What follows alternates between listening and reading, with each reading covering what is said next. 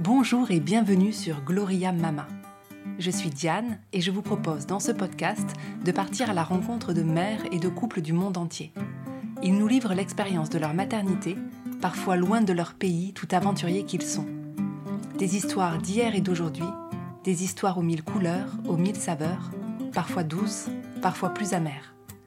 Les sujets de ce podcast Le désir d'enfant, les fausses couches, la grossesse, l'accouchement, l'allaitement, le retour de couche, la PMA, la GPA et bien d'autres encore vécus de par le monde.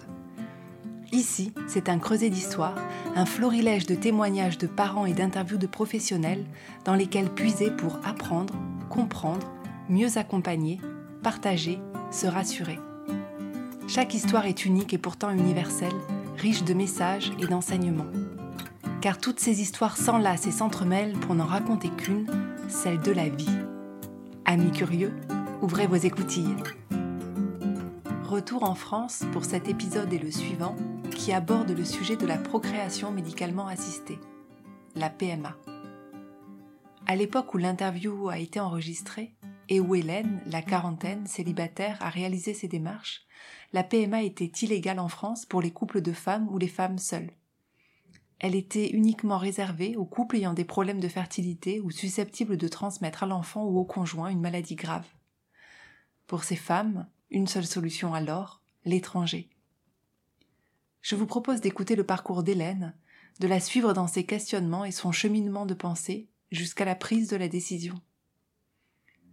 Nous sommes dans l'intimité d'un salon, les derniers rayons de soleil caressent les feuilles des arbres et la nuit tombe doucement. Très belle écoute. Bonsoir, je m'appelle Hélène, j'ai une quarantaine d'années. Le désir euh, de grossesse euh, ou de devenir maman, autant que je me souvienne, ça a commencé euh, quand j'avais une vingtaine d'années. Donc j'étais très jeune, j'étais encore étudiante et à l'époque donc j'étais dans une relation avec, mon, premier petit ami et c'était un désir très très fort mais qui n'était pas d'actualité parce que voilà, on était dans nos études et et en fait, euh, l'idée, c'était d'abord de terminer les études et de, voir ensuite pour construire une famille, mais, on en parlait. Et puis après, la vie fait que euh, on a on a commencé à travailler, on s'est séparés et moi j'ai vécu un certain nombre d'années à l'étranger euh, où le désir de grossesse ou de maternité n'était pas du tout en avant et, pas du tout présent, bien que j'ai eu des relations qui étaient stables.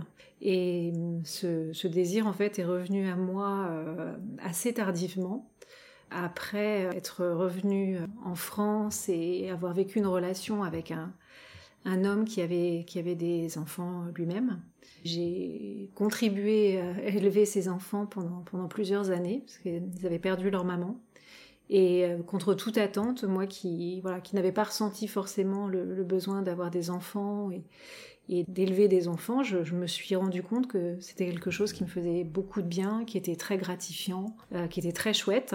ça a été d'autant plus compliqué quand on s'est séparés, puisque je me suis aperçue que ces enfants avaient pris beaucoup de place dans ma vie, euh, dans mon cœur surtout, et que euh, finalement euh, c'était quelque chose qui comptait beaucoup pour moi. Je savais que j'étais capable de vivre euh, sans enfant et que c'était pas quelque chose qui était indispensable à ma construction et à ma vie, mais d'avoir vécu cette expérience de mère de substitution entre guillemets m'a fait prendre conscience que c'était quelque chose de, magnifique, de très enrichissant et, d'extrêmement gratifiant. Des sentiments un peu nouveaux sont nés en moi, comme ben, le besoin de transmettre en fait, le besoin de d'apporter quelque chose, d'être utile certainement aussi. Donc après, on peut se dire, il y a plein de moyens d'être utile que d'avoir soi-même des enfants. Mais... Euh, et puis simplement aussi, je me suis rendu compte que j'avais pas envie de passer à côté de cette expérience. C'était, c'était une aventure d'avoir des enfants et que ne pas être enceinte une fois dans ma vie, c'était quelque chose qui certainement euh, bah, pouvait me manquer et que je voulais tenter de, de combler ce, ce désir-là. J'avais la quarantaine passée quand, euh, quand euh, ce désir a ressurgi, donc vraiment, vraiment tardivement, mais avec la conscience que aujourd'hui, dans l'époque où on vit, il y a quand même beaucoup de couples, de femmes, voilà, qui ont des enfants tard et que c'était tout à fait euh, possible et que euh, bah, il fallait que peut-être que j'explore euh, ce désir et les possibilités que j'avais. Et c'est là où a commencé en fait un peu un listing des scénarios possibles, en passant par par l'adoption, par oui par la par la PMA, par par peut-être avoir un enfant moi-même avec quelqu'un. Enfin c'était un peu voilà le bilan et l'état des lieux en même temps. Et je pense que c'est important de, de, dire que tout ça, ce, cette réflexion et, puis cette exploration, euh, j'ai pas voulu la mener toute seule. J'ai décidé de, de, consulter un thérapeute qui, enfin une thérapeute qui m'a qui m'a beaucoup accompagnée sur justement le process psychologique de où j'en suis, qu'est-ce que je veux, qu'est-ce qui est important, est-ce est-ce bien, est-ce pas bien. Euh, on touche quand même à beaucoup de sujets euh, tels que l'éthique, euh, qui peuvent poser pas mal de problèmes ou de questionnements au départ, donc c'était mon cas aussi. Ça a été euh, l'enclenchement euh, de ce désir de grossesse finalement est, né d'une rupture et d'un besoin qui a ressurgi assez, assez violemment et assez, de manière assez surprenante. Est-ce que tu as ressenti une certaine urgence après la séparation avec ton compagnon à te lancé dans cette réflexion et dans ces démarches où ça a été petit à petit. Il y a eu combien de temps en fait entre la séparation et ce désir qui s'est imposé à toi? Alors urgence, je nommerais pas ça comme ça, mais par contre j'avais complètement conscience quand même de mon âge et que à un moment donné euh, il y a des choses qui étaient possibles euh, au moment où je me posais la question et que peut-être deux ou trois ans après ça serait plus compliqué. Donc euh, je sais qu'il y a des femmes qui, qui ont aussi des, des, enfants ou qui ont des parcours de PMA à l'approche de la cinquantaine. Par exemple, c'est quelque chose qui pour moi personnellement n'était pas concevable. Donc euh, je m'étais quand même fixé pour moi-même une certaine un âge limite où je me disais c'est raisonnable et je me sens capable de le faire. À partir de là, je me suis dit ok, si, si c'est un souhait et que ma condition et le temps le permet, euh, ça serait bien d'enclencher euh, la procédure de, ce parcours. Et finalement, bah, entre le moment où on s'est séparés et le moment où euh, où vraiment euh, je suis passée à l'action. Euh, il y a de longs mois hein, qui se sont passés où, où j'ai eu besoin d'informations. Déjà, il m'a fallu faire le deuil de, de ces enfants que j'avais j'avais élevés. après, je pense 4-5 mois après la rupture, j'ai commencé à m'informer sur l'adoption, sur des blogs aussi, de, sur des forums de, de conception, enfin de PMA. Et, et puis, ça a été après un long process. Enfin, il m'a fallu un an, je pense, pour vraiment en venir à la décision euh, que euh, la, PMA pouvait être une solution euh, pour moi et enfin que c'était concevable d'aller dans cette voie. Donc ça s'est pas fait comme ça du jour au lendemain. Et tu disais que tu avais plusieurs options, l'adoption, la PMA, faire un enfant avec quelqu'un. Qu'est-ce qui a fait que tu es allé vers une option plutôt qu'une autre? Bah, on procède un petit peu par élimination en fait. Hein. Euh, la première option de l'adoption, ça a été assez vite réglé, puisque euh, étant seule, alors aujourd'hui les, femmes euh, célibataires ou même les hommes, je pense, ont aussi accès à l'adoption, mais ce sont des cas qui sont extrêmement rares. Rien que pour faire valider un dossier euh, pour une, adoption, il faut au moins un an. Je me suis rendu compte que vu mon âge, puisque l'âge joue un rôle aussi du futur parent hein, dans, l'adoption, que j'étais plus éligible. Ça devenait très compliqué d'adopter vu mon âge. Et je me suis dit que c'était un parcours euh, auquel je n'allais pas pouvoir... Euh, enfin, comment dire J'allais pouvoir survivre, si, mais, mais que ça serait extrêmement éprouvant et que, euh, et que je ne me sentais pas forcément capable de m'engager dans cette voie et dans ce combat. Quoi. Donc euh, ça c'est pour l'adoption et après bah, de rencontrer un partenaire et, de tomber enceinte, ça peut être assez simple finalement de concevoir un enfant, mais je me voyais pas faire ça comme ça. Euh. Et puis voilà, encore une fois, l'âge étant, étant ce qu'il était, on tombe pas enceinte non plus comme ça hein, de la première la première fois. Donc je trouvais que c'était pas réaliste et puis pour moi, faire un enfant, c'est aussi avec quelqu'un qu'on aime, donc euh, je, ça me ressemblait pas d'avoir une relation avec quelqu'un juste pour enfanter. Enfin, c'était pas possible, quoi. Donc, euh, donc la PMA, c'est un petit peu euh, imposé entre guillemets, et c'est là où je suis, j'ai vraiment découvert un, autre monde, et je me suis beaucoup beaucoup informée. Justement, comment est-ce que tu t'es renseigné sur la PMA et vers qui tu t'es tourné Alors, quand on cherche PMA sur Internet, on trouve un petit peu de tout. Il y, a quelques, il y a quelques médecins en France qui sont très connus dans le domaine de la PMA, donc professeur Oliven, le professeur Friedman euh, notamment. Euh, quand on tombe sur ces, ces, noms-là, on tombe sur des interviews, on tombe sur leurs livres. Donc j'ai commencé par acheter euh, pas mal de, de, de, leurs livres. Et puis de fil en aiguille, voilà, on apprend davantage de choses sur les cliniques, sur ce qu'il est possible de faire en France ou ne pas faire.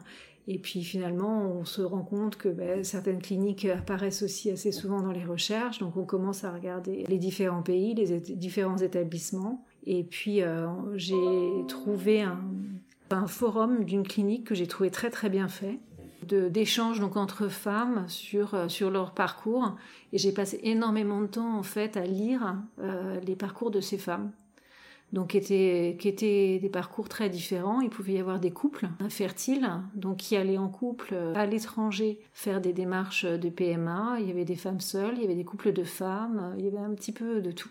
Et voilà, et des échanges qui dataient les premiers, je pense, de 2013, 2014. Donc j'ai, j'ai vraiment lu euh, des histoires entières comme ça pendant des heures.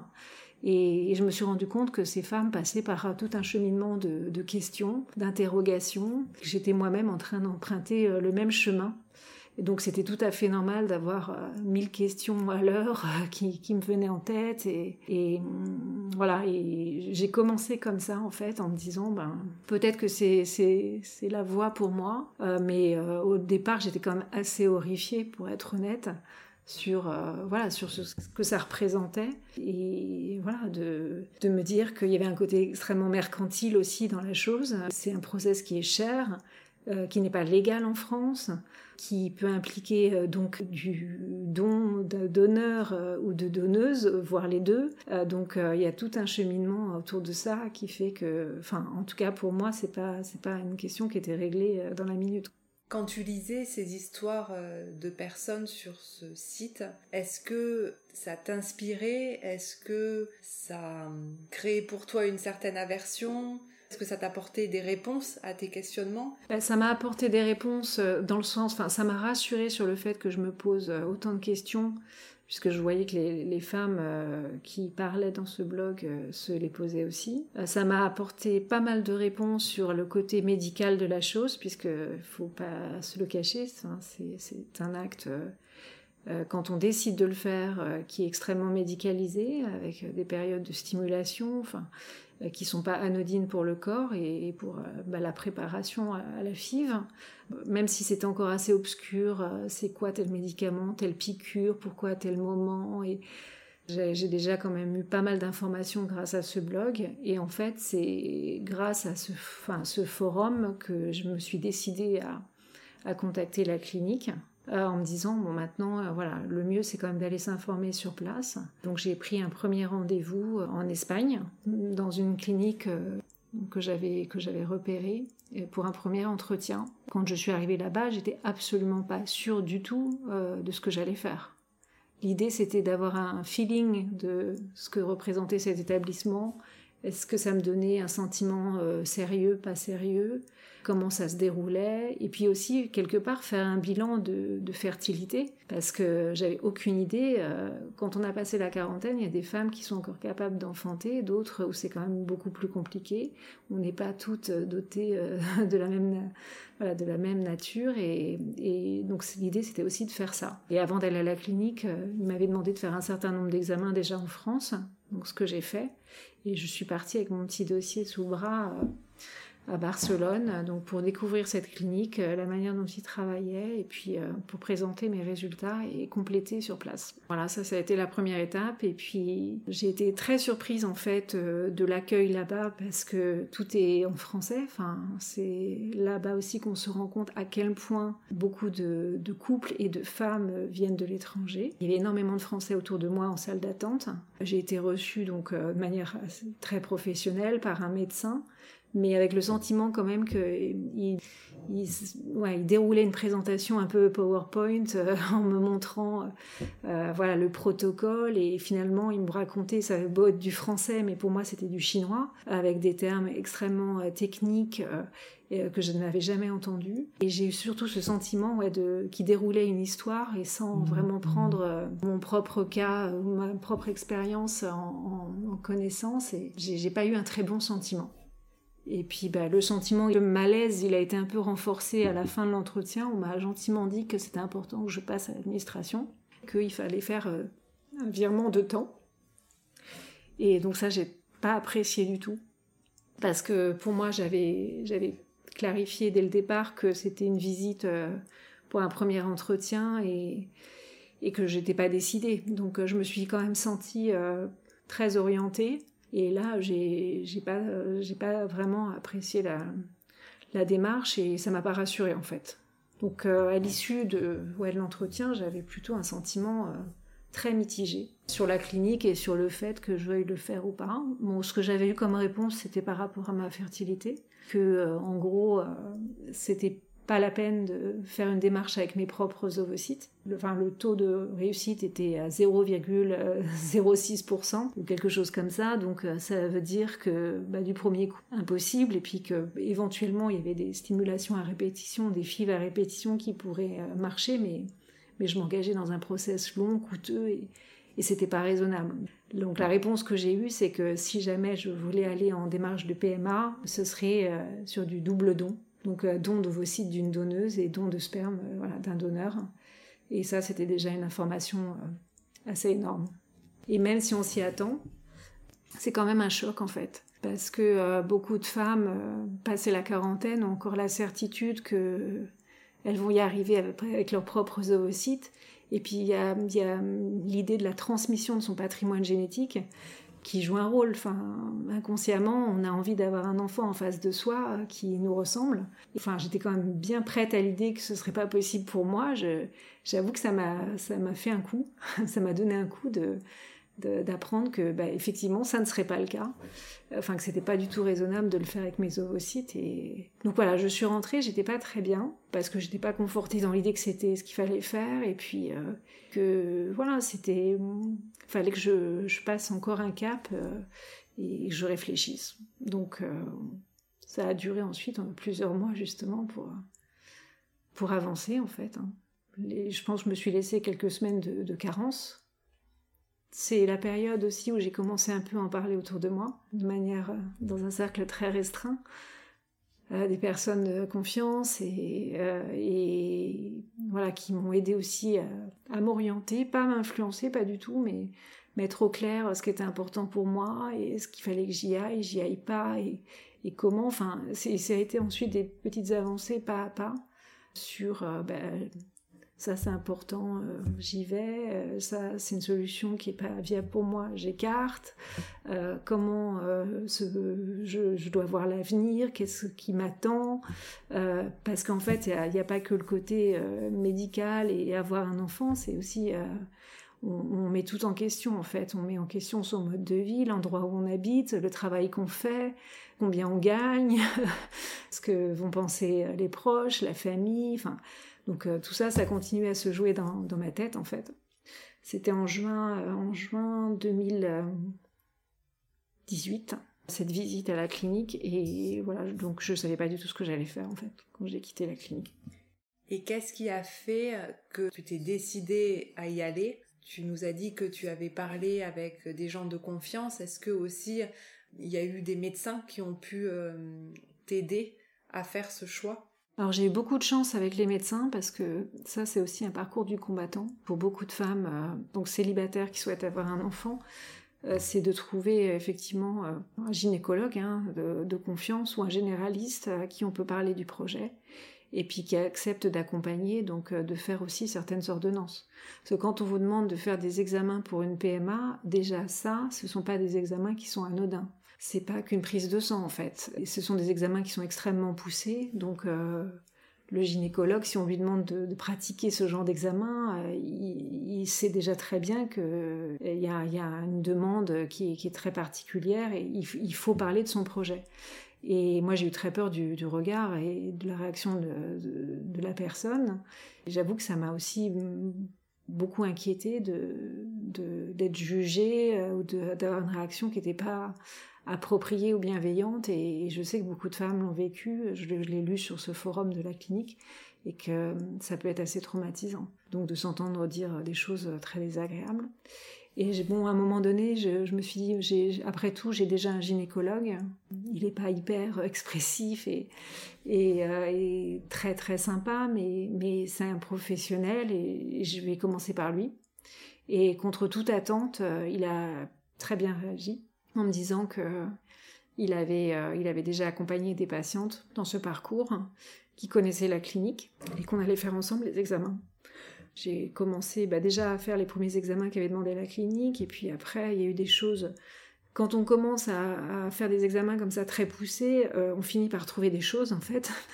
Donc euh, c'est là où euh, on m'a trouvé un nodule à la poitrine et on m'a demandé aussi de faire une hystéroscopie puisqu'on avait trouvé un fibrome à l'utérus.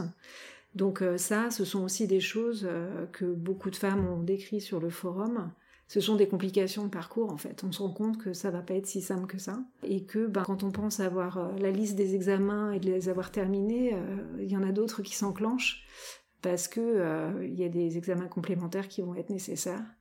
Donc pour le sein, ça a été assez loin. J'ai dû faire une biopsie, ce qui est quand même, je trouve, assez intrusif. Enfin, c'est pas, c'est pas anodin quand même comme voilà, mais il fallait le faire. Et puis euh, l'hystéroscopie, euh, c'est pas hyper agréable, mais enfin voilà, c'était quelque chose aussi qu'il fallait que qu'on clarifie euh, si ce fibrome il était placé à un endroit qui n'empêchait pas une grossesse. si jamais je voulais, je voulais, je voulais le faire. Et là, pareil, donc j'ai été orientée vers d'autres professionnels de santé. Alors la biopsie, il y a plein de femmes qui le font tous les jours. On m'a pas posé de questions. Mais l'hystéroscopie, clairement, on m'a demandé mais pourquoi vous le faites? Et, puis Finalement, j'ai pas eu à prononcer le mot. Ils m'ont dit, mais c'est pour euh, la PMA, et j'ai dit oui. Et, c'est là où je me suis rendu compte, en fait, dans tous les contacts que j'ai eus avec les professionnels de santé, c'est que les femmes enfin, qui sont dans cette démarche sont extrêmement nombreuses. C'est certes euh, pas légal en France, mais leur quotidien de professionnels, c'est de voir tous les jours des gens euh, qui font les démarches, quoi. Et, j'ai été agréablement surprise par, euh, par le regard bah, professionnel, ça on s'y attend, mais quand même bienveillant. Enfin, en tout cas, moi, je n'ai pas fait de mauvaise expérience avec les professionnels de santé. Quand tu as su que tu devais faire des examens complémentaires, tu parlais de... de mémoire hystéroscopie. Hystéroscopie. Est-ce que ça t'a fait peur? Disons que le sein, ça m'a fait peur parce que le cancer du sein, c'est quand même euh, quelque chose euh, qui ne touche pas que les autres. Donc, euh, c'est vrai que là, j'avoue que j'ai eu quand même pas mal d'appréhension pour cet examen-là. Et puis aussi, en arrière-pensée, l'idée, si, de, si jamais un jour quelque chose devait se développer et que je devais être malade, qu'est-ce qui va se passer avec mon enfant? Je suis seule à l'élever. J'ai pris cette décision il n'a que moi. Donc ça a réveillé un peu cette peur de, d'une maladie ou quelque chose de grave qui pourrait me toucher et de ma responsabilité envers euh, l'enfant que, que je souhaitais avoir. Donc euh, ça a encore éveillé aussi euh, voilà, des, des, questions comme ça et oui, une appréhension, c'est sûr. Mais après, bon, l'examen, il fallait que je le fasse. heureusement, j'ai été rapidement rassurée qu'il n'y avait pas de problème. Mais voilà, c'est de mon devoir aussi de, de, prendre soin de moi, d'être en bonne, dans bonnes conditions et, et, de faire en sorte que j'aille bien parce que il n'y a que moi. Donc euh, c'est assez énorme. Donc là, tu fais ces examens, tu rencontres du personnel soignant qui a l'habitude de voir des femmes qui sont dans une démarche de PMA et tu es accompagnée de manière euh, plutôt positive et bienveillante les soucis de santé euh, sont écartés. Du coup, tu continues le parcours. Euh, je me suis donné du temps. À un moment donné, je me suis dit, voilà, j'ai fait dans l'immédiat tout ce que je pouvais faire. Je sais que je suis en capacité et que je peux avoir les bons médecins autour de moi pour le faire. Maintenant, il faut prendre la décision à proprement parler. Est-ce que j'y vais, j'y vais pas? Donc ça, j'avais encore un gros point d'interrogation. Et donc, euh, je m'étais laissée, euh, en fait, plusieurs mois. Donc, je vous ai dit la clinique en juin 2018. Et je crois que je m'étais dit, euh, je me laisse jusqu'en septembre, octobre. Puis parce que financièrement aussi, j'étais pas capable. Il fallait que j'épargne, il fallait que je rassemble de l'argent pour le faire, donc je savais que c'était pas quelque chose qui allait se faire du jour au lendemain. Et je pense que j'ai vraiment eu besoin de ce temps de, réflexion, de me poser. Alors, j'étais pas statique, enfin, je continuais à, m'informer, à lire, à, parler avec des gens. Mais la prise de décision en elle-même, je me suis dit, il faut pas précipiter, et à un moment donné, je saurais. À un moment donné, ça va venir à moi, j'y vais ou j'y vais pas. Et en fait, c'est ce qui s'est passé. C'est-à-dire que je suis partie en vacances euh, en août, assez loin, et, ça, ça m'a fait beaucoup de bien. C'était très dépaysant. Je me suis vidé la tête. Je suis revenue et déjà, je penchais davantage vers le oui, en me disant que euh, je me sentais capable et que je pensais que c'était c'était faisable et que euh, il fallait vraiment que j'envisage la possibilité. Et ensuite, il m'a fallu encore plusieurs mois où là, bah, c'est en fait avec ma, thérapeute et, en parlant avec les gens autour de moi euh, qui étaient dans la confidence que bah, j'ai fait des petits pas. Et en fait, j'ai compris que je n'allais pas pouvoir répondre à toutes les interrogations que j'avais. Et qu'il y a des choses, même encore maintenant, euh, enfin, même je sais quand l'enfant est né, il y a encore des questions. Donc euh, moi, je souhaitais avoir 100% des réponses et avant d'y aller, et j'ai compris à un moment donné, c'est un ami qui m'a qui m'a fait la réflexion, il avait raison, qu'il y avait 95% des choses que je pouvais peut-être clarifier avant, et il y avait 5% des choses que j'apprendrais sur le chemin. Et quand il m'a dit ça, en fait, c'est vrai que déjà ça m'a énormément soulagée parce que j'ai pris conscience que c'était effectivement le cas. Euh, on répond à une question, il y en a une autre qui arrive. Enfin, c'est sans fin. Et que, euh, et que si j'y allais pas, avec 95% des réponses, bah, je saurais jamais. Et ça m'a aidé à franchir un pas. Et puis, bah oui, le réconfort, la bienveillance euh, de personnes autour de moi. Et oui, je, à un moment donné, je me suis vraiment réveillée en me disant, oui, j'y vais. Enfin, je m'en sens capable, je sens que c'est le moment.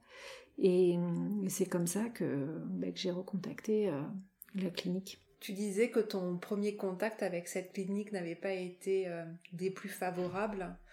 Est-ce que du coup tu as essayé de trouver une autre clinique, une autre clinique sur l'Espagne ou est-ce que tu restais finalement sur cette clinique parce que ton gynécologue connaissait cette clinique? Comment est-ce que ça s'est passé? Non, c'est vrai que suite à cet entretien, je me suis dit c'est un peu comme tout, quand on prend une décision importante, il faut pas se contenter d'un devis. Dans un seul établissement, il faut comparer. Et c'était trop important pour ne pas le faire, donc euh, j'ai regardé sur d'autres cliniques en Espagne. Et puis j'ai rencontré quelqu'un qui euh, avait euh, une petite fille par PMA en Belgique, qui m'a expliqué les modalités en fait des cliniques en Belgique, qui sont d'autres conditions que l'Espagne. Et je me suis dit qu'après tout, c'était quand même très accessible d'aller voir en Belgique et de se renseigner. Et, donc je suis allée en Belgique également. J'avais euh, j'avais isolé deux ou trois cliniques qui me semblaient euh, qui me semblaient intéressantes. Il y en a deux euh, où j'étais, je crois, trop âgée et une autre où les critères étaient extrêmement compliqués. Il fallait amener soi-même une donneuse ou quelque chose comme ça. Et euh, donc j'ai pas pu euh, donner suite, mais une clinique à Bruxelles m'a donné son go pour un entretien. Et donc en Belgique, c'est là où je me suis aperçue qu'il y avait d'autres modalités, effectivement, notamment un entretien psychologique.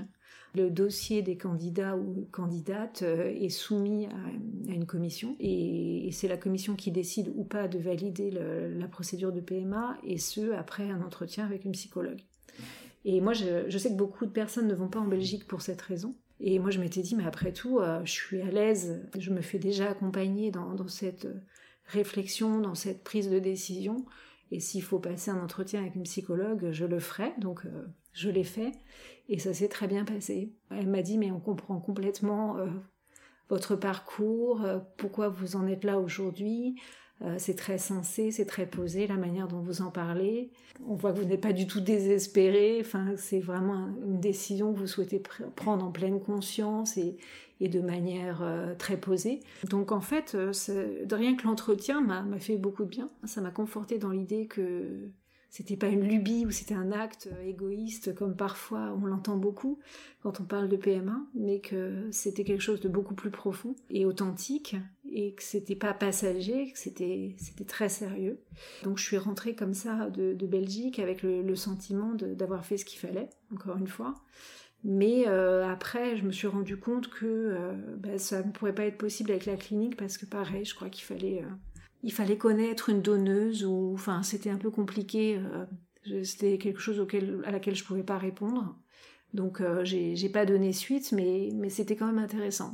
Et puis la psychologue que j'avais vue là-bas m'avait proposé d'être disponible euh, si jamais j'avais besoin et, et, que même si je le faisais ailleurs, euh, on pouvait tout à fait en reparler. Donc encore une fois, je me suis sentie hyper bien accueillie et accompagnée, enfin quelqu'un de très bienveillant et c'était plutôt une bonne expérience. Donc j'ai pas eu d'acte médical là-bas ou d'entretien médical, ça a été purement psychologique. Et donc, euh, bon, la Belgique s'est fermée euh, voilà, par rapport aux modalités qu'il y avait. Et je suis retournée euh, sur la clinique de départ parce que, entre-temps, j'avais relu des choses sur le professionnalisme de cet établissement. Et je m'étais dit que finalement, j'avais pas eu un bon feeling avec le médecin. J'avais pas apprécié le côté mercantile, mais faut pas se leurrer, c'est mercantile. Et que malgré tout, c'était vraiment de très bons professionnels qui avaient des résultats. Il n'y avait pas de doute à avoir là-dessus et je voulais quand même avoir, euh, en tout cas, l'une des cliniques les meilleures. Dans le prochain épisode, Hélène nous racontera la suite de son parcours. Concrètement, comment se déroule la PMA Comment prépare-t-on son corps en vue du grand jour? Elle nous parle de la magnifique solidarité entre les femmes et les couples qui ne se connaissent pas, mais qui sont dans la même démarche et aborde le sujet de l'annonce. Comment en parler à son entourage, sa famille, ses amis, son employeur et son enfant.